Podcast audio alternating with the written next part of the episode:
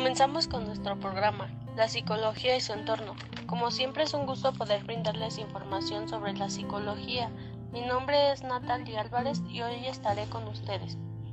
También nos encontramos con nuestra psicóloga Estefanía Gutiérrez y ella nos hablará sobre los antecedentes de la psicología, las primeras escuelas, el método científico, corrientes psicológicas y sus ramas, entre otras más.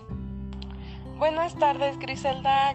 Gracias por invitarme a tu programa. Es un placer estar contigo. Bueno, me presento. Yo soy Estefanía Gutiérrez Díaz y el día de hoy me encuentro muy feliz ya que les podré brindar información muy importante sobre la psicología y su entorno. Así es, Estefanía, pero cuéntame, ¿cómo fue la historia de la psicología? Bueno, a partir de la edad antigua se creía que los trastornos mentales eran por causa de posesión de espíritus. De esta forma se basaban ciertos tratamientos a los que eran conjuros y encantamientos a los que se atribuían efectos curativos. En cambio, en el mundo árabe, inmerso a su edad dorada, la medicina y la psicología siguieron avanzando durante el medievo. Se describieron enfermedades de la mente como la depresión, la ansiedad, la demencia y las alucinaciones. Se aplicaron tratamientos humanitorios a quienes le sufrieron y se empezó a estudiar los procesos psicológicos. Después de esto, continuamos con la psicología científica. Esta nace a partir de la segunda mitad del siglo XIX. El aumento de los conocimientos sobre la anatomía cerebral hicieron que los procesos mentales se entendieran en mayor medida. Como consecuencias de la biología, destacamos las aportaciones de la psicofisiología de Gustav Theodor Fetcher y las de Pierre Paul Broca en el campo de la neuropsicología. Bueno, continuamos con un poco de la Edad Media. En la Edad Media el pensamiento europeo quedó dominado por el cristianismo.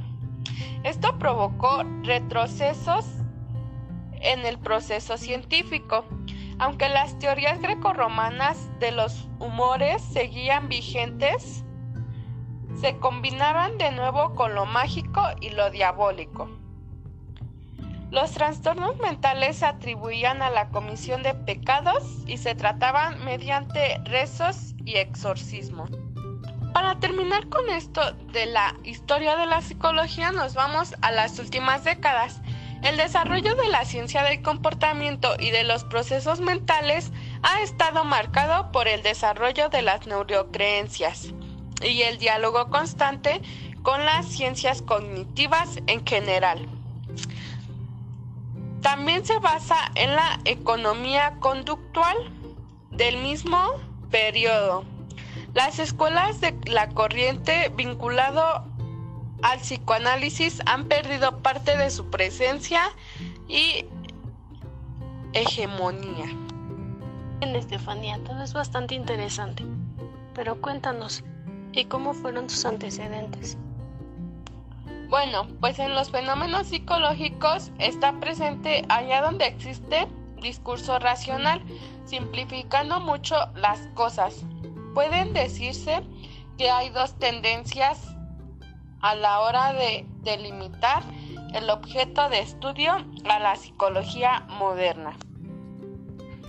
En un momento regresamos. Seguiremos resolviendo las dudas que tiene la comunidad acerca de la psicología. Por ahora nos vamos a un pequeño corte con esta canción titulada Un minuto de amor de Interpuesto. Puedo caminar sobre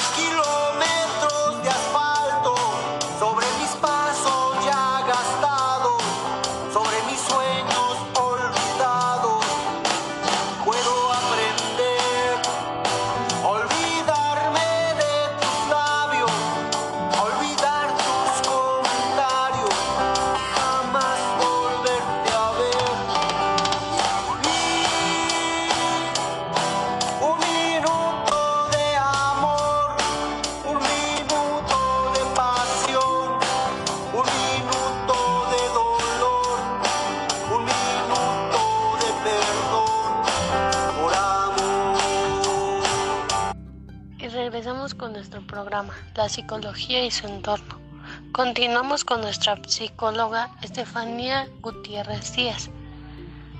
Ella seguirá resolviendo muchas de nuestras dudas. Y ahora cuéntanos, Estefanía, ¿cuáles fueron las primeras escuelas de la psicología? Continuando con el tema de la psicología, ahora vamos a hablar de las principales escuelas de la psicología. Comenzaremos con la del estructuralismo.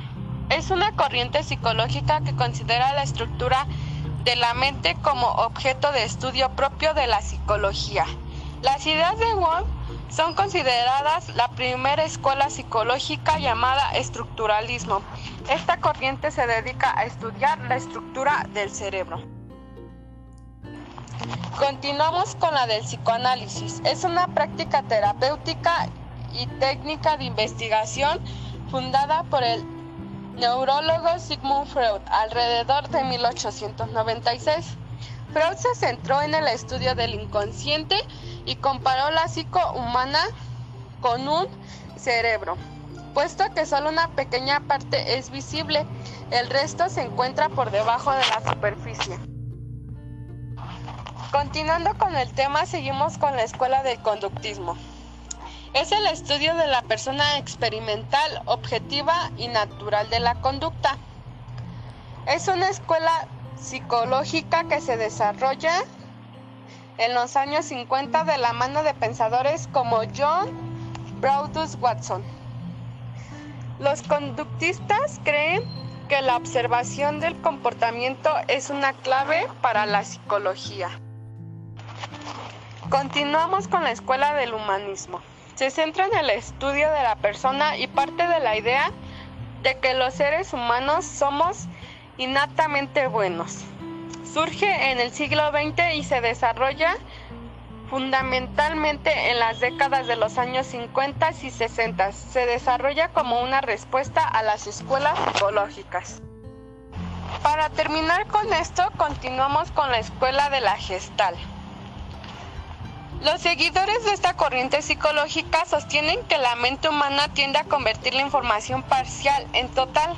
La escuela La Gestal entiende que las imágenes son percibidas en su totalidad como forma o configuración y no como su mera suma de sus partes. Y vaya que es un tema muy amplio, Estefanía.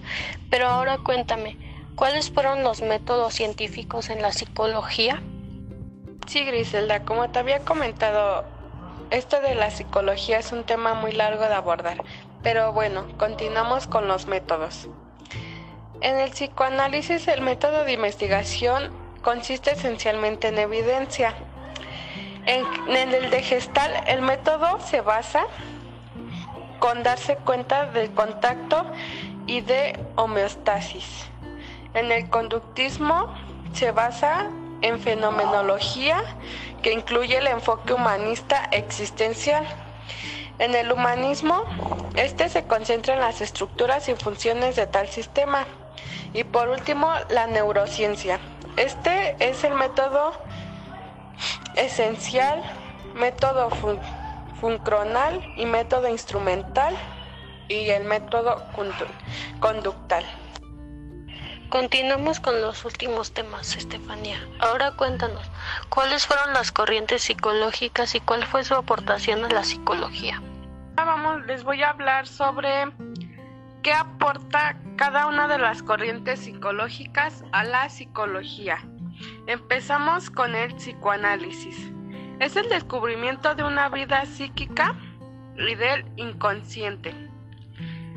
Seguimos con el gestal hace varios aportes que tienen como relación principalmente con la percepción.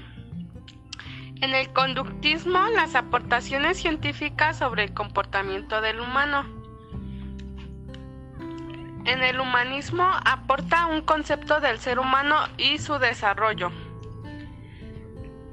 En el cognitivo son importantes las partes genéticas de Proget y colaboraciones y por último, la neurociencia. Todo tipo de conocimiento acerca de cómo se produce. Y por último, cuéntanos un poco sobre las reglas éticas, Estefanía. Por último, vamos con las reglas éticas. Empezamos con beneficencia. Los psicólogos debemos esforzarnos por sumar con nuestra labor y con independencia del lugar, del escalón que ocupemos en la empresa o institución. Integridad. Consiste en promover la presión, honestidad y variedad en la ciencia, la docencia y en la práctica de la psicología sin apropiarnos de algo indebidamente. Principio de fidelidad y responsabilidad. Debemos establecer relaciones de confianza con quienes trabajamos. Justicia. Se trata de reconocimiento de la igualdad y de la justicia de las personas con las que trabajamos. Además, en nuestros servicios debemos ser racionales y dejar nuestros prejuicios. Respeta los derechos y dignidad de las personas. Reconocerlos siendo concretos de garantizar la protección y el bienestar de las personas con que trabajamos. Muchas gracias por haber estado con nosotros, Estefanía. Fue de mucha ayuda para nosotros ya que resolviste muchas de nuestras dudas. Espero te encuentres bien. Nos vemos pronto. Gracias a ti, Griselda, por haberme invitado a tu programa. Espero les haya brindado información valiosa y espero volver muy pronto.